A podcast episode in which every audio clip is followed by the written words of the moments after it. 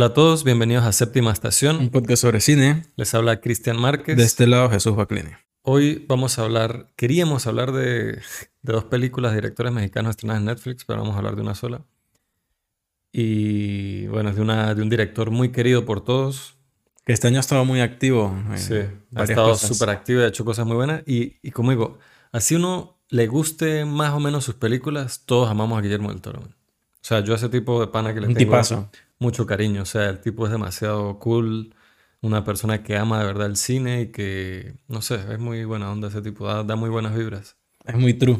Muy sincero Muy- quién es. Es muy sincero, pero claro, pero también es un tipo de persona muy sincera, porque hay gente que es muy sincera, uno puede decir que Tom Hardy es muy sincero. Pero es una vibra muy distinta. Claro. Es como que fuck it. A mí me da mierda lo que digan, lo que piensen, yo soy malote, tal. En cambio, el eh, del Toro es una persona muy sincera, pero como muy que quiere, que le importa mucho los demás y le importa mucho el cine y quiere como que todos hagan cine y hagan las cosas que tal. Y tiene como mucha pasión y tal. Este, entonces, bueno, Guillermo del Toro este año, además de la serie que la hemos mencionado por encima del Gabi- Gabinete de Curiosidades. sí. Gabinete de Curiosidades, que está muy bien, es- estrenó esta película en la que ha estado trabajando muchísimos años, que se llama oficialmente el nombre de la película es Guillermos del Toro Pinocho, como el Pinocho de Gui- Guillermo del Toro. Pero bueno, es la, es la adaptación más reciente de la historia de Carlo Collodi. Que es la adaptación más reciente de una serie de adaptaciones que se han estado haciendo últimamente de la historia de Pinocho, porque en los últimos años salieron varias. Eh, creo que salió la de CMX hace como dos Sí. años, tres años. Luego La antes- SMX salió este año. Fue este año. Y hace dos, tres años salió otra versión, que no sé, no recuerdo quién es. Y, o sea, Que yo me acuerdo que cuando salió esa, yo pensé, ah, esta es la de Del Toro. pero Benini también tiene una versión de los 90, ¿no? No creo que la Benini es esta. Bueno, Benini tiene al menos una versión de Pinocho. Y sé que no, pero sé que en los 90 también salió una. Lo que pasa es que creo que en los 90 salió una versión de Pinocho donde actúa él. Mhm. Pero en esta nueva creo que él también es como director o algo así. O es al revés. No sé, no me crean. Pero ninguna de esas películas ha tenido como mucha repercusión. Yo me acuerdo que siempre con la- el relato de Pinocho como que hay algún tipo de hype cuando van a hacer las películas, pero salen y como que, o sea, yo por lo menos no he visto ninguna. Yo vi la, vi la de Disney cuando era niño, la vi varias veces. Me acuerdo que esa película me, me perturbaba porque Tiene cosas fuertes. es bastante oscura. O sea, es una de esas películas así junto a Alicia en el País de las Maravillas.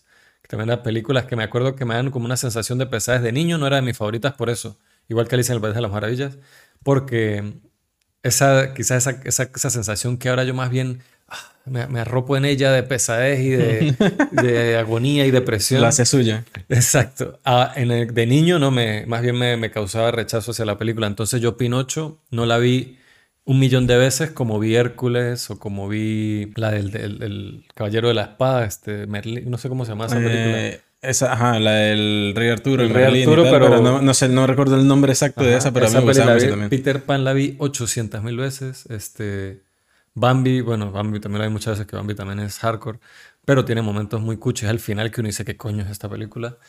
Pero Pinocho tiene una atmósfera general como bastante sombría, sobria, pasan cosas así muy... Y si uno la ve ahora y la analiza, esa película es súper oscura. man. Tiene cosas que dan miedo, o sea, uno lo piensa y es como, uff, o sea, qué fuerte, se jodido. Entonces, por eso e- e- era como que me entusiasmaba el hecho de que Del Toro agarre esa historia y le dé algo, le dé, y se aproveche de estos elementos que obviamente Disney los trata de, de suavizar un poquito, les, les- quita así un poquito las arrugas como para que todo el mundo lo vea, pero Del Toro va a hacer algo que no va a ser explícitamente así morboso o psycho, pero tratando de ser real y al mismo tiempo como, pa- como una fábula para niños. O sea, El laberinto del fauno no es una película para niños ni de coños. No.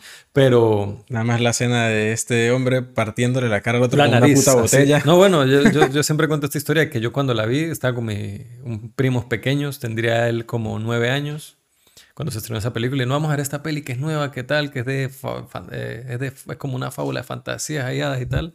Y me siento con, estoy yo, mi hermano, mi primito, su hermana menor que él y mi abuela.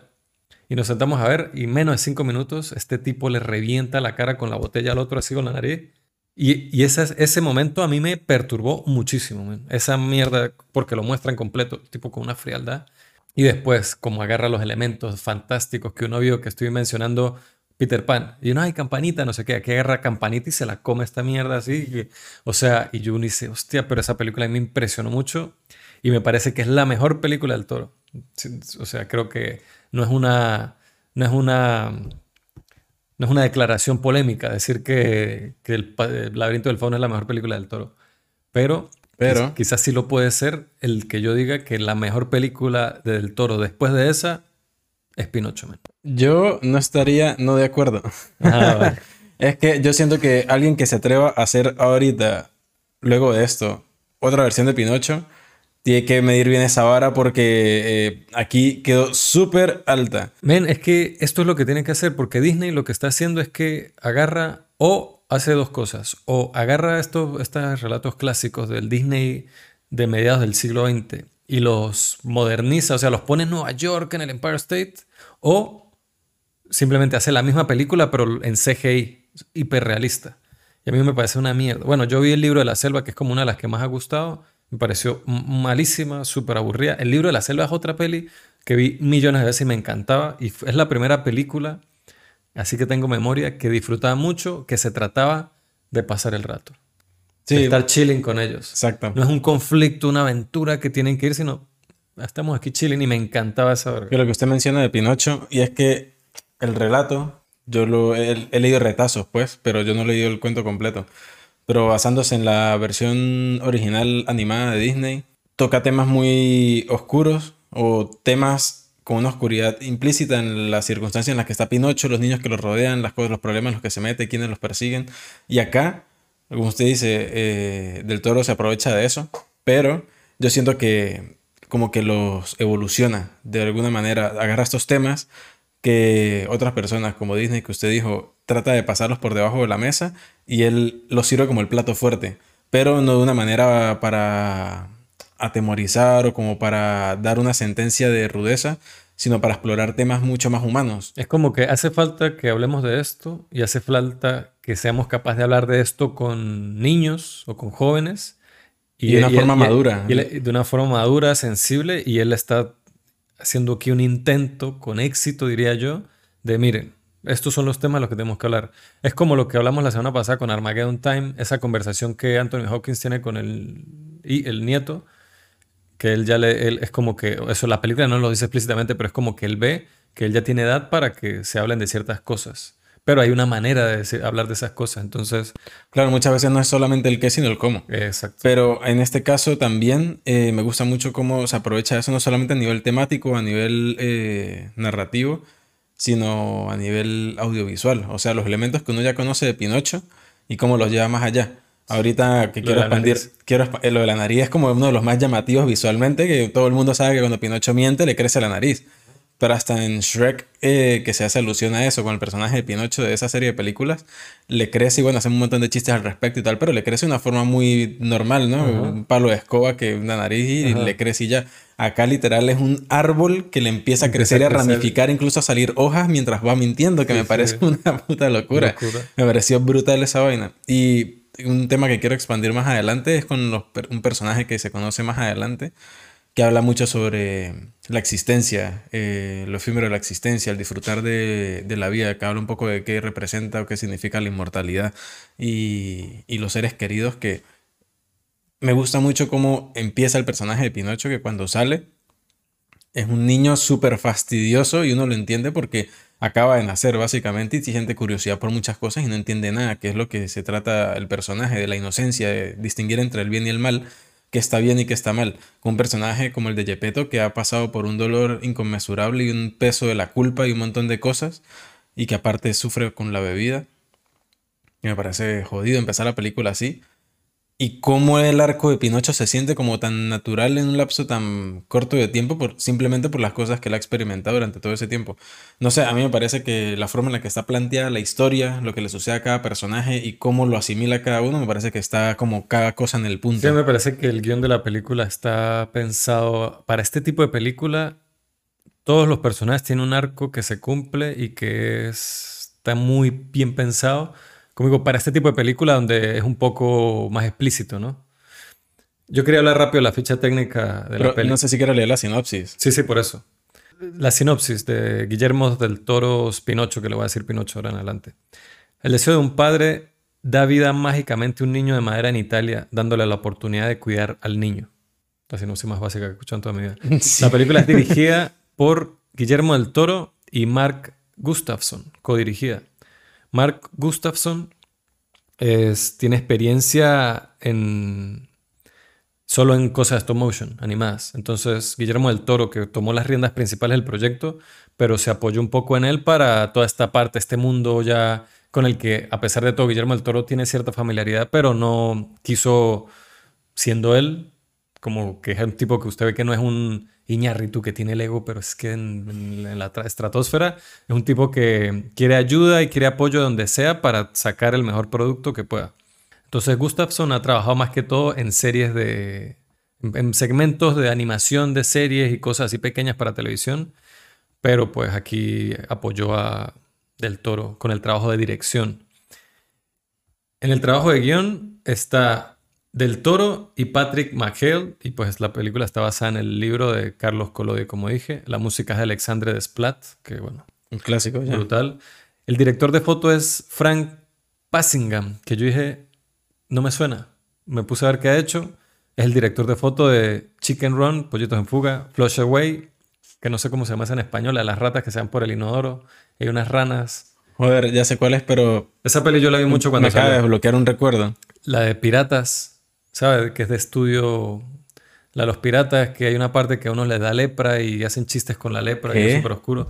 O sea, esa, esa película es muy graciosa. Es de, lo, de los mismos de Willis and Gromit. Wallace and Gromit. Ah, ajá. Ese estudio, Primo ¿cómo que de se llama? Shaun the Sheep y tal. Eso. Pero no, no me acuerdo el nombre esa del estudio, esa- pero esa película y de Cubo.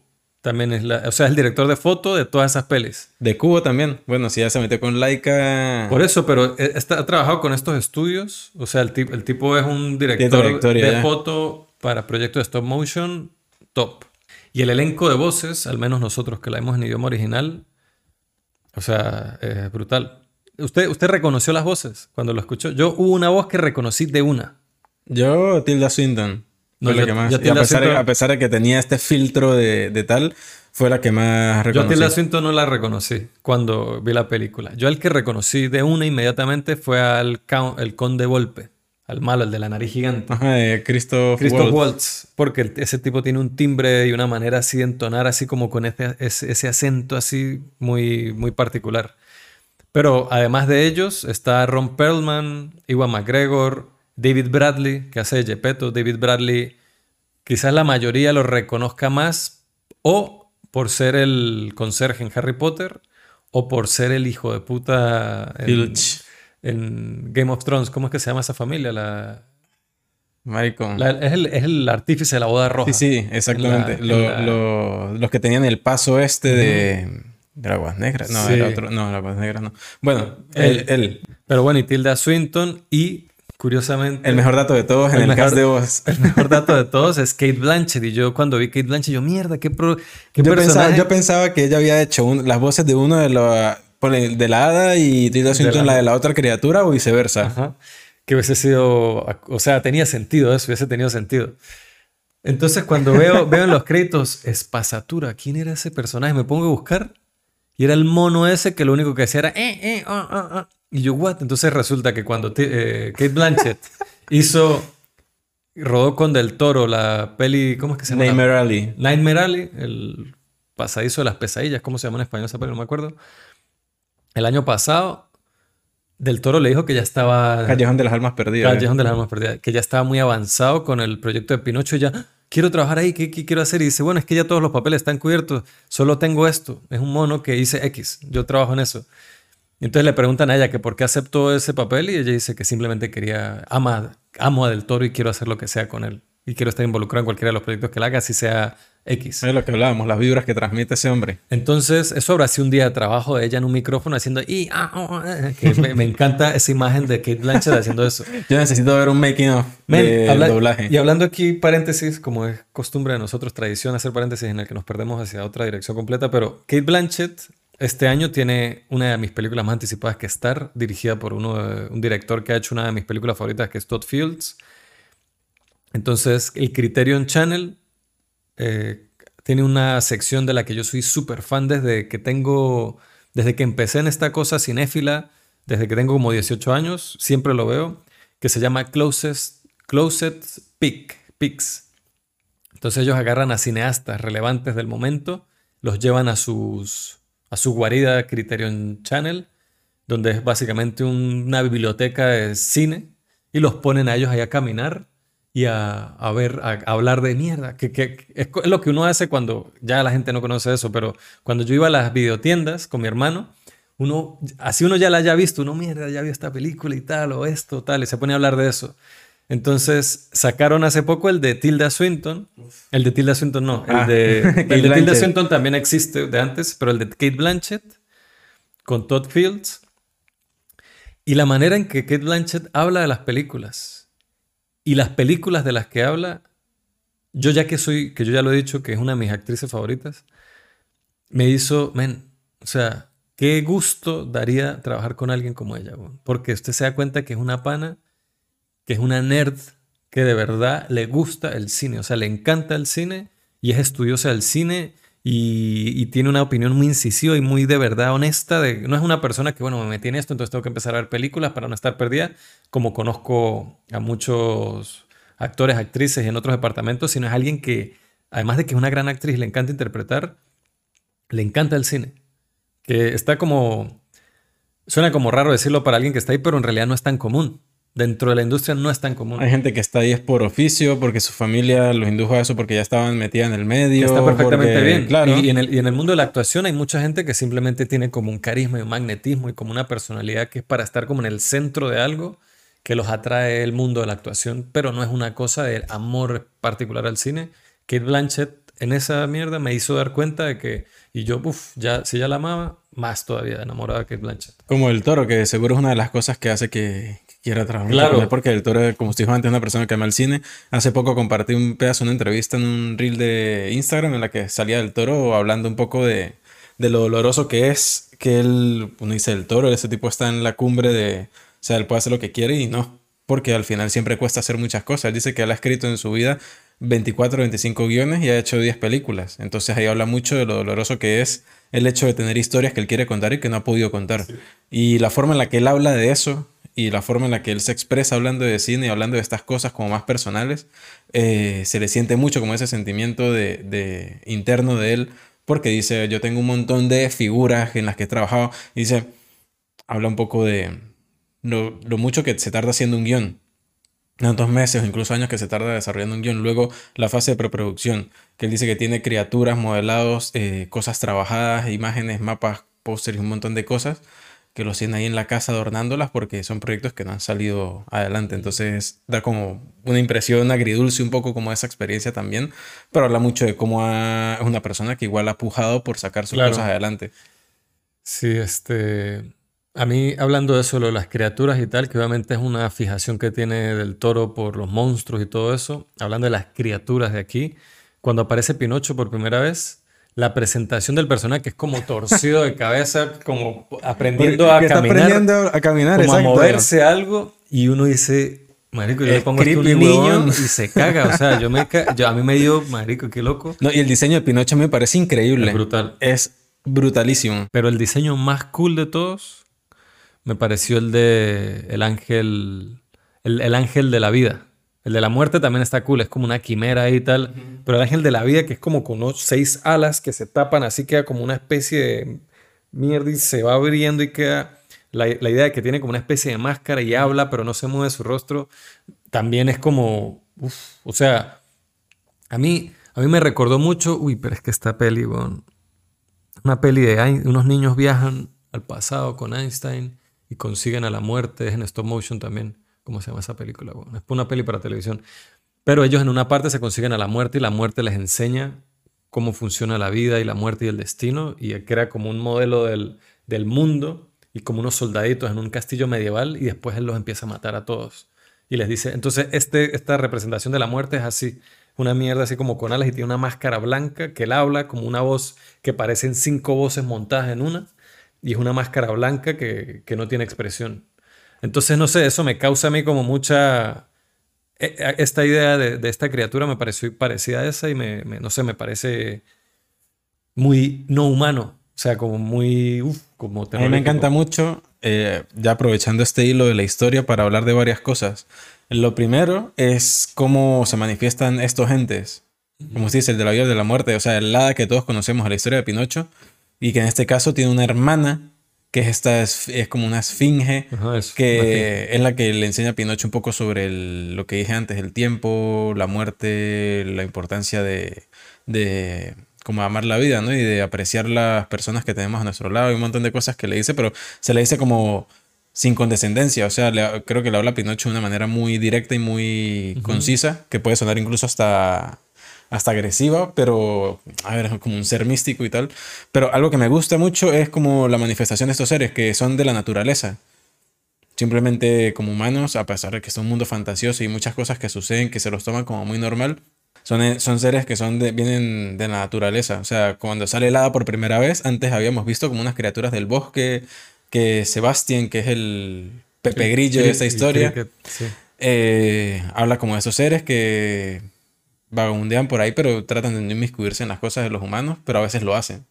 Y luego entendemos un poco, que eso es otra cosa de las que aprecio mucho, por qué la decide darle vida a este muñeco. Que otras veces es una especie de que lo hago y ya, como para que haya historia, pero acá hay un trasfondo eh, que es más como intencional del, del propio ser, que es un capricho su hermana dice, ah, mi hermana otra vez este, haciendo lo que quiere y dándole poca importancia a las reglas, algo así es que menciona. Entonces se nota que es una, pues, son dos personalidades, aunque parecidas, igual se distinguen muy bien entre que una es como muy las reglas, las cosas como son y muy directa, y la otra tiene como una especie de, de, de blandura es como más blanda, como más emocional. Más impulsiva, más emocional, menos práctica y más emocional. Exacto. Que, eh, a ver, no, estoy, no está dando una justificación por darle vida a Pinocho, sino que se la está dando porque ha visto a Gepetto sufrir durante años, borracho, eh, haciendo, marico, desastres con su vida. Bueno, pero de alguna manera le enseña que es, lo, es, la, es de lo que... es la parte que a mí me impactó más de la... O sea, es la razón por la que yo esta película la pongo... La elevo donde la leo. Porque a mí la peli me gustó, me parece que todo el aspecto técnico está muy bien, el arco de los personajes y tal, pero el tema que trata, yo, yo tengo una lista en Letterboxd que se llama Cortas películas sobre la muerte y solo tengo cuatro películas. La peli de Kieslowski que se llama Una película sobre la muerte, eh, El séptimo sello, eh, una película canadiense que es rechísima que se llama algo de los Barbarians y ahora Pinocho. La invasión de los bárbaros. Eso, Barbarian Invasion, esa. ¿Sí la vio? No, pero usted la habló en un podcast. Esa peli es muy fina, es muy... Ah, tiene un, habla, sobre la muerte de una manera muy parecida a la de Pinocho. Entonces, Pinocho, a mí me, me, estaba gustando la película, la estaba disfrutando. Hubo un momento en el centro de la peli cuando Gepetto y Pinocho se separan y Pinocho se va con los fascistas y Gepetto, que a mí me bajó bastante el interés. O sea, no digo que la película se volvió mala ni nada, sino que estaba muy, mucho menos interesada en la película. Pero después cuando llega al tercer acto y la película empieza como a, terminar de atar todas las cosas y los arcos de los personajes terminan de cumplir, y cuando la película no decide terminar donde hubiese terminado Disney, que hubiera sido ellos abrazados en la playa, sino le da un poquito más, a mí me, a mí me conmovió muchísimo, o sea, me dieron ganas de llorar, pero no por algo que pasó concretamente en la película, sino por la aproximación al tema. Sino por esa mierda de, Guillermo del Toro o de los artífices de la idea de, todo este esfuerzo, marico, todo, esta, todo este esfuerzo titánico que hace una película de stop motion para hablar de algo tan importante, así, de esa manera, para llegar a ese tema, man. La muerte es parte de la vida y hay que lidiar con ella, sí o sí. Y tenemos que aprender a lidiar con ella. Y de alguna manera el ángel de la vida sin querer o queriendo le enseña eso a ellos. Y eso en eso termina la película. La película termina con muerte, pero no de una manera fatalista o triste, sino que es parte de la vida y tenemos que lidiar con ello. No, y es muy hermoso cómo lo muestra. eso me. O sea, es como. A mí muchas veces me hacen más como. Me ponen emocional, más como esos gestos bondadosos de la humanidad. Por lo menos había un podcast que yo creo que se lo llegué a recomendar mucho que se llama eh, History of Civilizations, algo así, la historia de las civilizaciones. Que son podcasts de cuatro horas. Son podcasts de cuatro, hay unos de seis horas. Claro, yo esos podcasts los escucho en un, largo, eh, un, tramo de tiempo largo, pero yo veo el esfuerzo tan titánico de investigación, de narración, de que esa mierda sea bonito, de, de, conectar con la gente a la que estoy hablando, de que hay una parte que habla sobre las tribus estas de Islas de Pascua y agarra y el tipo registra con ellos mismos, viajó, el tipo este no le pagan por eso, viajó para con tribus gente que mantiene la tradición musical de esas tribus, grabar la música y meter esa música en un podcast que van a escuchar 10 huevones de... Pero ese gesto de él darle tanta importancia a eso para, para darle luz a esto, así sea que 10 personas lo escuchen, a mí se me salían las lágrimas. Y no era por porque pasara algo como ver, sino era por ese, por ese gesto de, de como es como esta película. Eso fue lo que a mí me conmovió muchísimo y fue por el que, a pesar de las partes que no me engancharon tanto de la película, dije, esta película se la tengo que recomendar a todo el mundo, es súper importante, es brutal y todos la tienen que ver. Y sí, o sea, a mí me, me, me, gustó mucho eso y me parece que es una película que, a pesar de que tiene temas fuertes, sería bueno que la vean niños, quizás no demasiado pequeños, porque tiene cosas un poco oscuras o fucked Yo creo que y que 10 años para arriba. Exacto, eso. En los 10 años. Hay, hay, algo que también me gusta, bueno, no sé si esas cosas podríamos hablarla más en como una parte de spoilers, pero hay otras cosas que hace la original o las versiones que ya conocemos de Pinocho que esta no hace y que me gusta mucho. Igual que hay cosas que cuenta, como todo este viaje a, o sea, todo el, todo el contexto histórico, político histórico en el que está ambientado, porque la historia de Pinocho creo que siempre se desarrolla como en 1800, como esa ambientación italiana. El, el, autor murió antes del siglo XX, entonces él ambientó antes. Y esta película está ambientada como antes de la Segunda Guerra Mundial o después. Esa es eh, en, plena plena Segunda Guerra, Mundial. claro. Entonces hay aspectos ahí, aparece el personaje de Mussolini y que es bastante particular la representación que hacen, me gusta mucho. Pero más allá de eso, son personajes que viven en el pueblo donde vive Gepetto y Pinocho, que toman protagonismo por este lado político, que es este tipo que es como el, el como el representante nazi, por decirlo de alguna manera, en ese pueblo y su familia, que entre eso el que más destaca es su hijo, eh, cuyo nombre olvidé.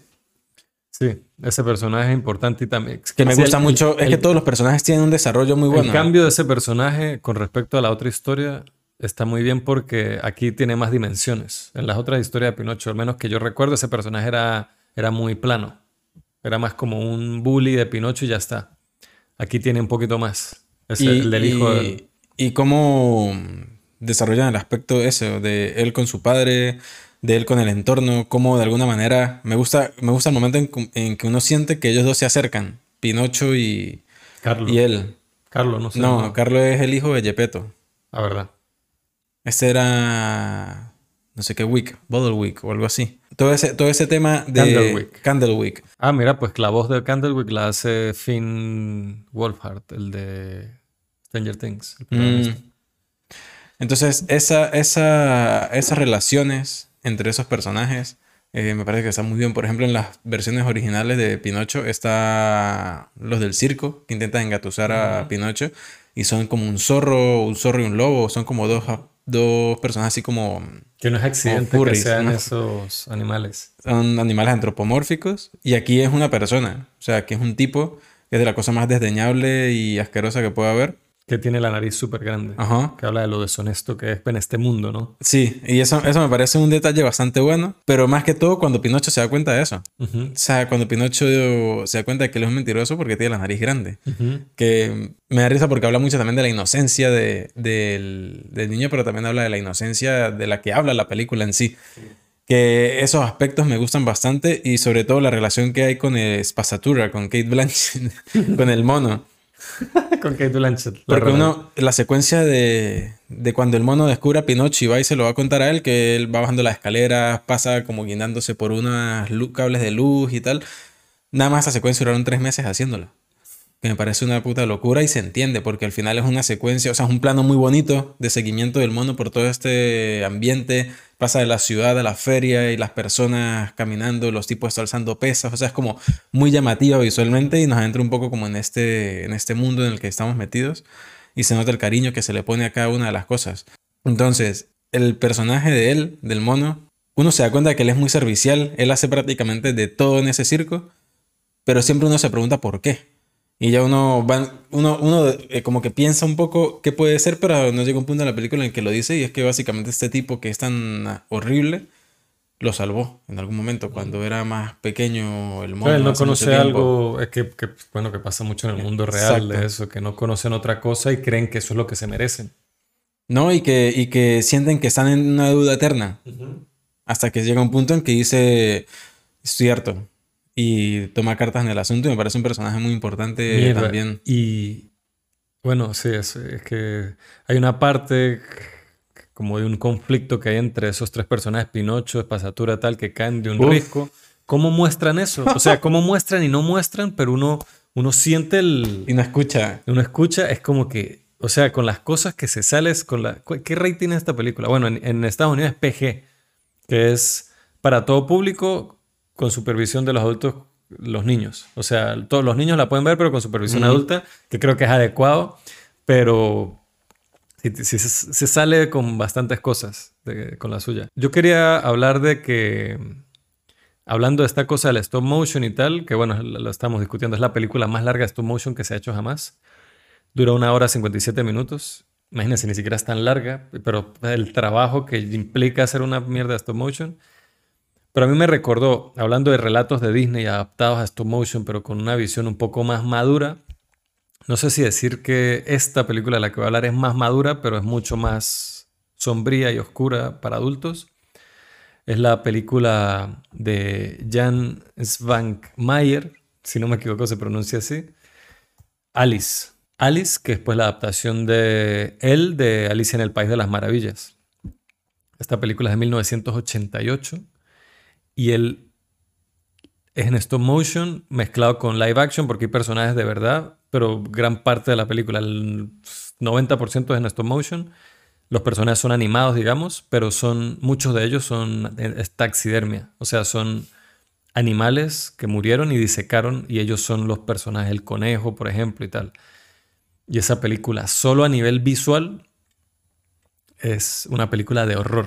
Acuérdense, para los que los las dos personas que hayan visto La Casa Lobo, es como ese estilo de, de cosa que tiene imágenes muy perturbadoras.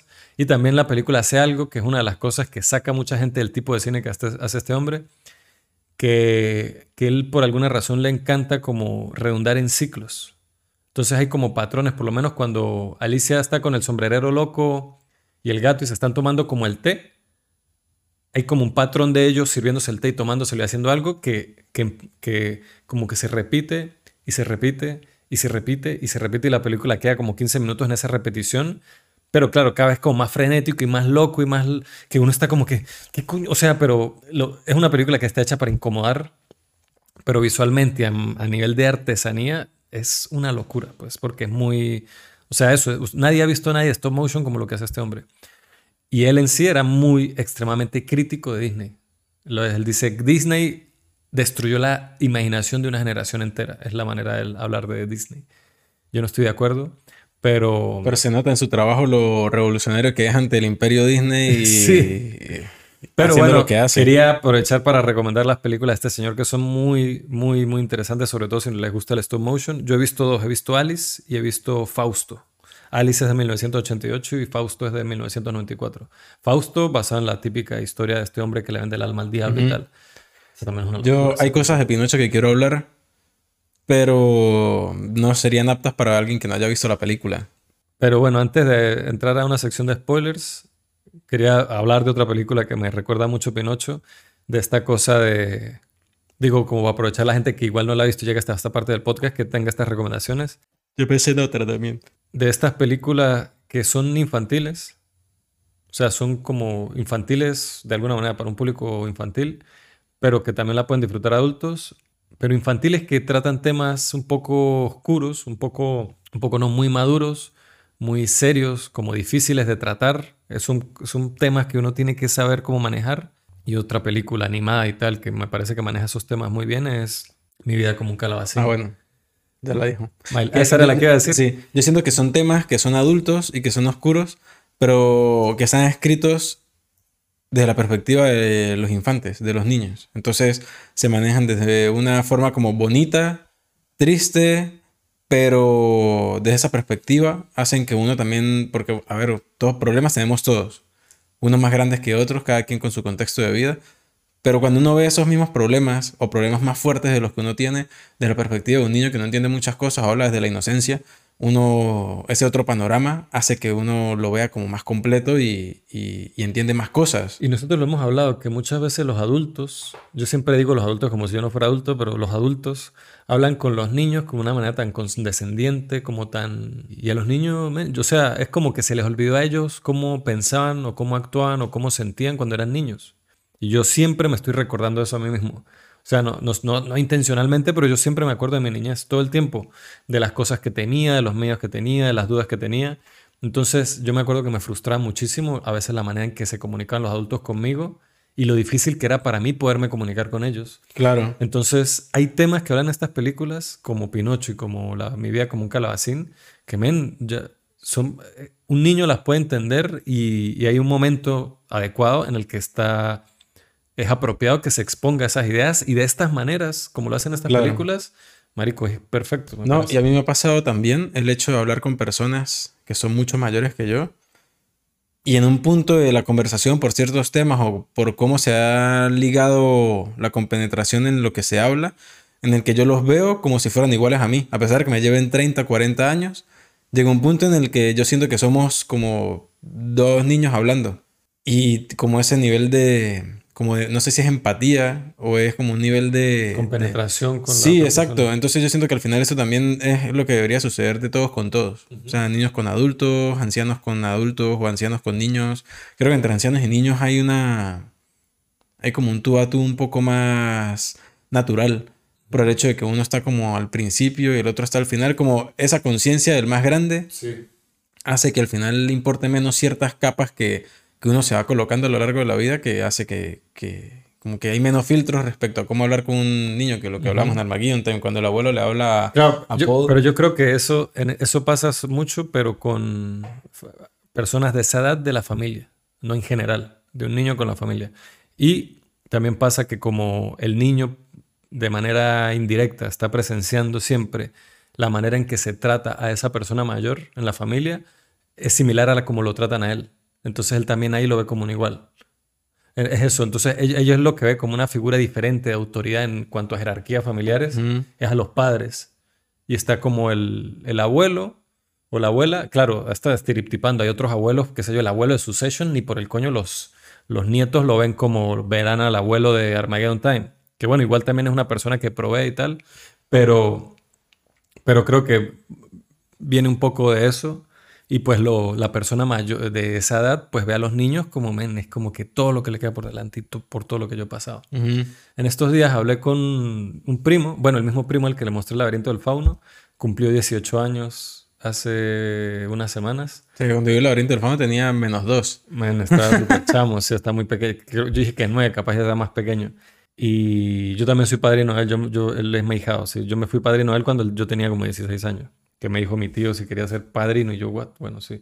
Entonces le estaba hablando de eso, de que la felicitación y tal, de que feliz cumpleaños, ya es adulto, ya puede recorrer el mundo, ya usted puede hacer lo que quiera, en teoría, pero que eso, si quiere hablar de lo que sea, ah, podemos hablar y no sé qué, porque, a ver, yo no tengo prejuicio y yo he pasado por todas y por más de las que usted cree, porque también lo hemos hablado, de que a veces uno a esa edad quiere hablar con los padres de ciertos temas, de sexo, drogas, de cosas experimentar, de la identidad, de la muerte, de algún familiar que ya no está y tal.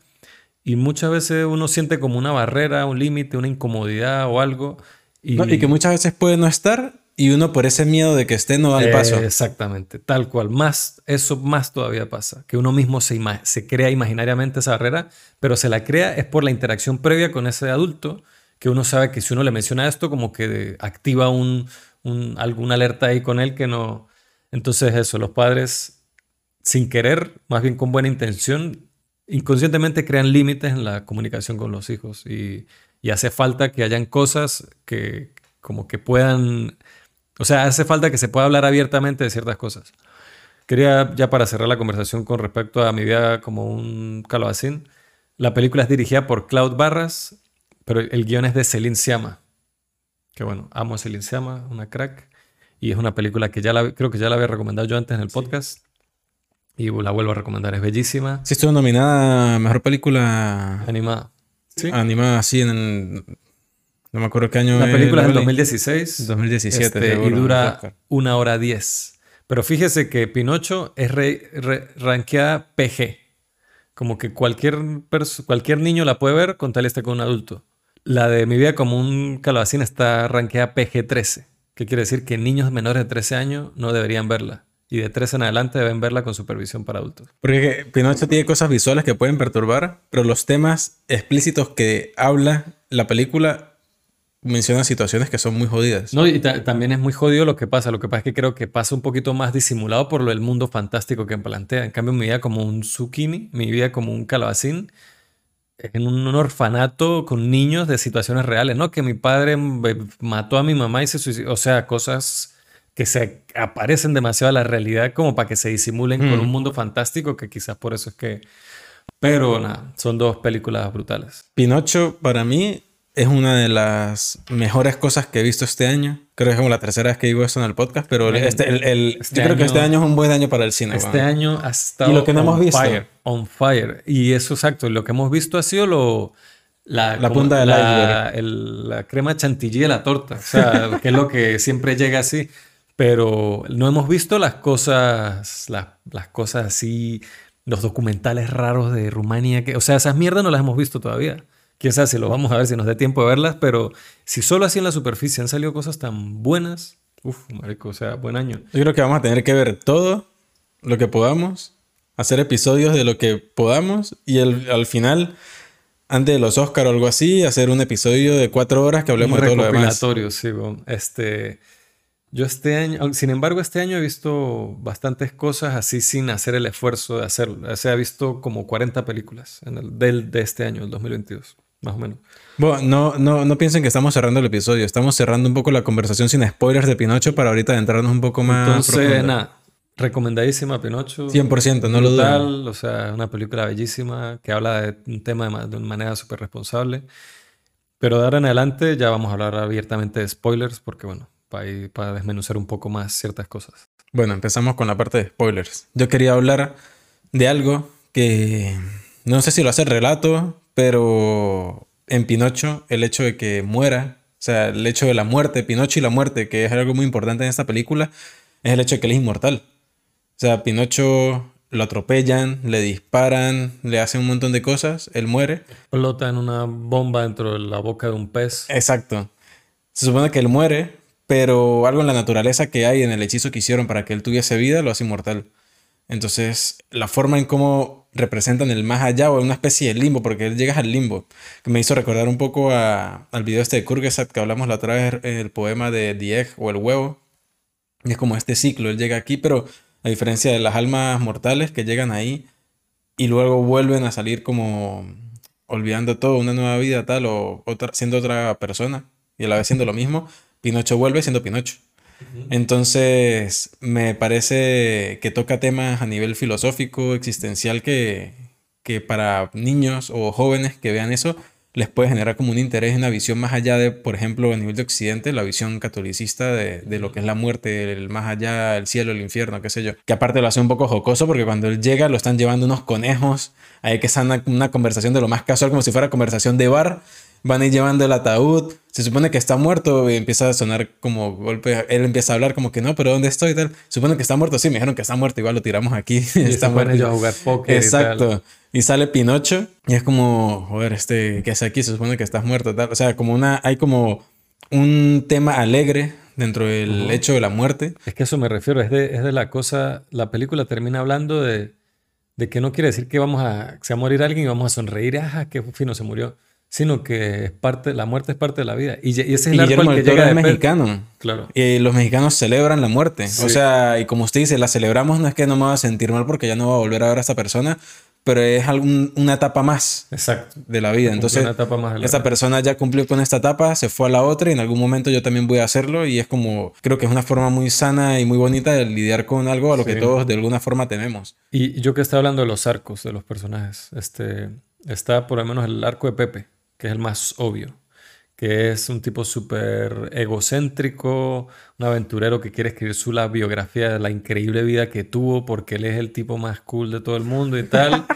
Entonces, Que, a llega- ver, desde ya es mejor Pepe Grillo Sebastián que, que el grillo de la animada es original. que ni me acuerdo de, de- de- de que, o sea, me acuerdo visualmente de ese personaje, pero no me acuerdo qué juego tenían. Se supone que es una conciencia, que la forma de representar que es una conciencia en esta, en la de Guillermo del Toro, me parece muy bonita porque al final él vive dentro de Pinocho. Su casa, literal, su casa, su cama, su mesa donde escribe, su lamparita, su no sé qué, están todas ahí dentro. Incluso desde antes de que existiera Pinocho, porque Sí. él agarra ese árbol como su casa Y ahí es cuando... y es cuando, cuando Gepetto decide hacer el muñeco. Que también eso es parte de lo que me parece brutal del diseño de Pinocho, que él lo hizo borracho. Sí. Entonces Pinocho es así, tiene una sola oreja, Sí, sí, es así como... Está todo.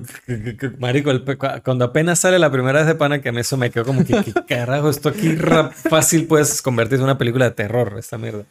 Esos Pero- detalles son brutales. Pero el eh, Grillo, Pepe Grillo, es Pepe Grillo que se llama, ¿no? Creo que ese es el nombre que le dieron en español. ¿Cómo se llama en inglés? En Sebastian. Ah, Sebastián, bueno. es El- como el cangrejo de, de la sirenita. Es que por eso, el de Sebastián no es el cangrejo. la Pero es que él sirenita. firma, cuando él empieza la película, Ah. firma tal Sebastian inicial Cricket. Pero bueno, él pues empieza así como un personaje súper egocéntrico, súper que ah, soy la hostia. Tal, Y es el narrador de la historia. Y es el narrador y tal, que no he visto nada más increíble que su vida, que tal. Y al final el arco que cumple es que el, el deseo que puede haber pedido para publicar su libro, tener la fama y tal, que lo quería es, pide devolver- devolverle vida a Pinocho. O sea, el arco de él se cumple. Ya deja de pensar en sí mismo para pensar en alguien más. Y, y de- y es como una pista del arco de, de, de Pepe desde el principio.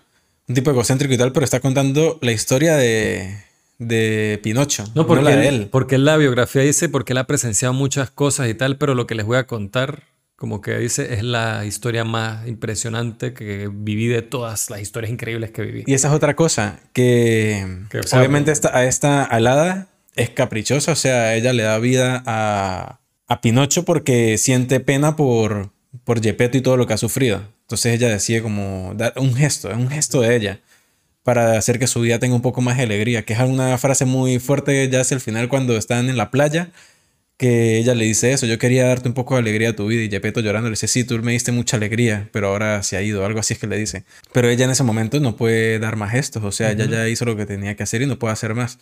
Me gusta que le den verosimilitud al hecho de que, de que Pinocho vuelva a vivir, porque fue una promesa que se hizo desde antes, la del deseo Claro. a Pepe. Pero, la, O sea, pero hay, esa- hay un sentido en, ese sea, por eso en esa acción. todo está conectado porque eh, ese deseo para Pepe, que bueno, yo, lo vi venir 10.000 kilómetros de distancia, Claro, pero, pero es que en las otras versiones es porque sí. Ese es el Ya. punto. Yo aprecio que aunque se vea venir, que esté. Porque otras veces no está, es como porque sí, uno queda como, bueno, un, un Deus Ex. Pero el, entonces el, el arco de Gepetto es que obviamente no, él no es, acepta la muerte. Él no es capaz de lidiar con eso, que claro, o sea, es comprensible, man. O sea, la manera en que sucede y tal, y uf, es muy horrible. Entonces, Gepetto no acepta la muerte de Pinocho y cuando tiene a otra persona en su vida, él, el, el hijo de Gepetto se llama Carlo, ¿no? Entonces él quiere que Pinocho sea Carlo. Él no es capaz de aceptar que Pinocho no es Carlo o no va a ser Carlo. Entonces al final, el arco de Gepetto es eso, aceptar la muerte de su hijo y para poderle darle el amor que se merece a Pinocho. Y el arco de Pinocho, que obviamente es inmortal, dice, oh, genial, soy inmortal, no puedo morir. Voy a poder vivir y experimentar muchas cosas. Y cuando esta finge le dice, sí, pero Vas a ver a ten en cuenta también que todas las personas que te quieren y que tú vas a querer no son inmortales. y con el tiempo se irán. Y cuando llega un punto cumbre, o sea, el amor que él siente por Gepetto y que él necesita hacer algo, él al final decide sacrificar eso que a él le parecía impresionante y que lo tenía, que era como un poder suyo, por, por salvarlo a él. Que me parece muy bonito, Sí, sí. marico. O sea, Es muy bonito eso y, y otra vez la muerte. Y entonces cuando le dan vida, la película nos sigue. Cuando se puede haber terminado fácilmente en la playa, ellos abrazados, final feliz. Pero esperamos, porque no, no, no, no. Miren que ya habíamos dicho que él era inmortal, él hizo este sacrificio, lo revivieron, muy bonito todo, pero miren cómo, qué pasa si él queda vivo. Él va a ver a toda la gente que quiere morir, pero eso está bien, es parte de la vida. La vida que tiene, que tiene Pinocho ahora. Entonces, que, que muestran cuando él va caminando a la tumba y sale eh, espasatura caminando con él y se desvanece.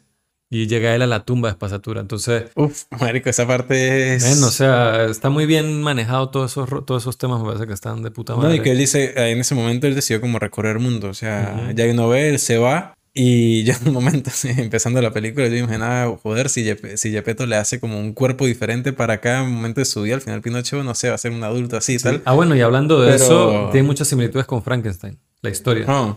Ah cómo lo construye en un momento de... Gepetto construye al, al, a Pinocho en un momento así de furor loco, así como una especie de fiebre creativa que tiene.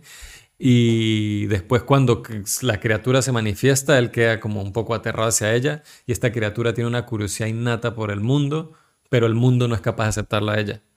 O sea, yo dije, es que, yo dije, es como obvio, la historia de Pinocho obviamente tiene muchas relaciones con Frankenstein, pero me di cuenta fue viendo esta versión de Pinocho. Porque es más cruda a nivel visual así, la construcción del muñeco. más crudo y pues yo acabé de leer ese libro hace poco, entonces fue como que eso me parece también cool, pues, interesante. Hay algo respecto a, a, a lo de la inmortalidad y la decisión que tiene Pinocho, y es el hecho de que el otro día estaba leyendo un artículo que hablaba un poco sobre los sistemas de magia que hay en diferentes mundos, universos, en literatura, en ficción y tal. Claro que usted estaba leyendo eso. Por supuesto. no es raro. Pero es un artículo que me salió y me pareció interesante porque hablaba, de un tipo que criticaba el sistema de magia de Harry Potter porque era gratis. O sea, la magia era gratis. no había que sacrificar nada. Y tiene todo el sentido del mundo. Entonces, en ese aspecto me pareció interesante. Pero está analizando otros sistemas de magia en otras historias, en otras cosas. Y siempre hay que dar algo a cambio o siempre hay como un riesgo. Siempre hay un sacrificio de alguna manera. Y acá nada es gratis tampoco en Pinocho. Porque eh, para darle vida a Pinocho, ella está rompiendo unas reglas. Ahí hay una especie de sacrificio. O sea, hay algo que está mal. No lo está haciendo porque puede y ya. O sea, para ella de alguna manera puede tener consecuencias eso. A pesar de que no nos lo expliquen porque no nos lo tienen que explicar, pero da a entender eso. Pinocho luego revive, pero se da algo a cambio, que es el deseo de Pepe. Y ese deseo existe porque hubo una promesa. Que las promesas, desde que existe el lenguaje para el ser humano, ha sido una cosa valiosa, ya sea que se rompa o no, son importantes. Entonces, me gusta mucho el hecho de que eh, nada es gratis en la historia, a pesar de que es una historia fantasiosa de que, ok, murió, revivió, no sé qué. Bueno, pero es la, es la manera en que se usa la fantasía.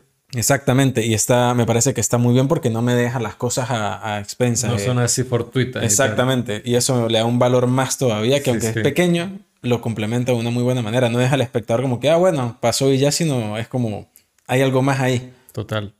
Este, yo lo último que quería decir era un momento que lo iba a mencionar antes de hablar de spoilers, que a mí me, que al principio que me marcó la película cuando Pinocho está viendo la estatua de Jesucristo. Uh, sí. Y le dice a Gepetto, ¿por qué si él es como yo, también es como una persona de madera, ¿por qué lo quieren tanto a él y no me quieren a mí?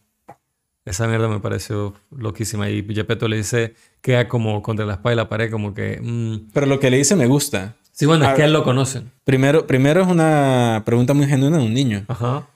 Cosa que a veces los adultos ven a los niños preguntando alguna cosa y es como, sí, sí, no sé qué tal, o no sé, o como en vez de sentir una curiosidad también por explicar ciertas cosas que ni ellos mismos, uno mismo sabe.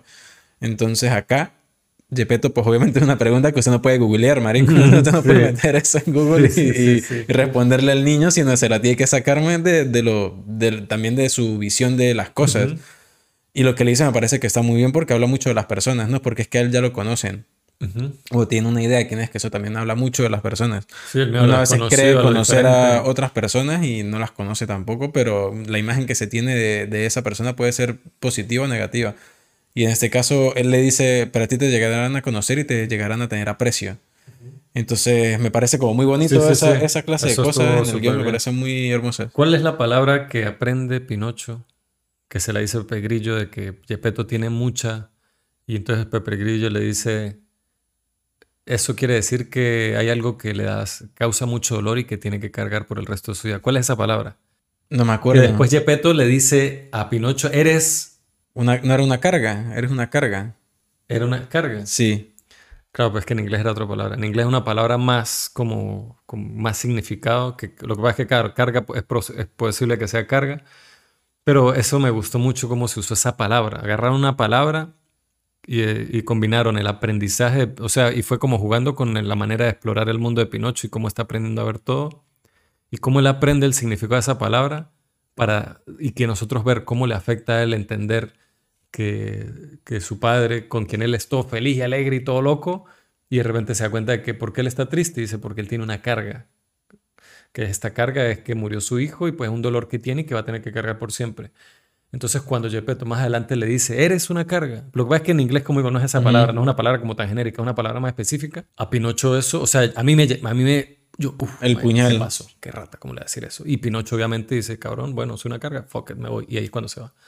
Entonces... Lo que pasa es que también es ese proceso de entendimiento de Pinocho hacia Gepetto. Claro. Que me parece muy cool también porque él está en ese proceso. Él, Pepe le puede decir lo que sea, pero él no lo va a entender en el momento. Él entiende es con lo que experimenta, como todos. todos aprendemos las cosas no porque las leemos, sino porque nos damos coñazos todo el tiempo. Sí, sí, sí.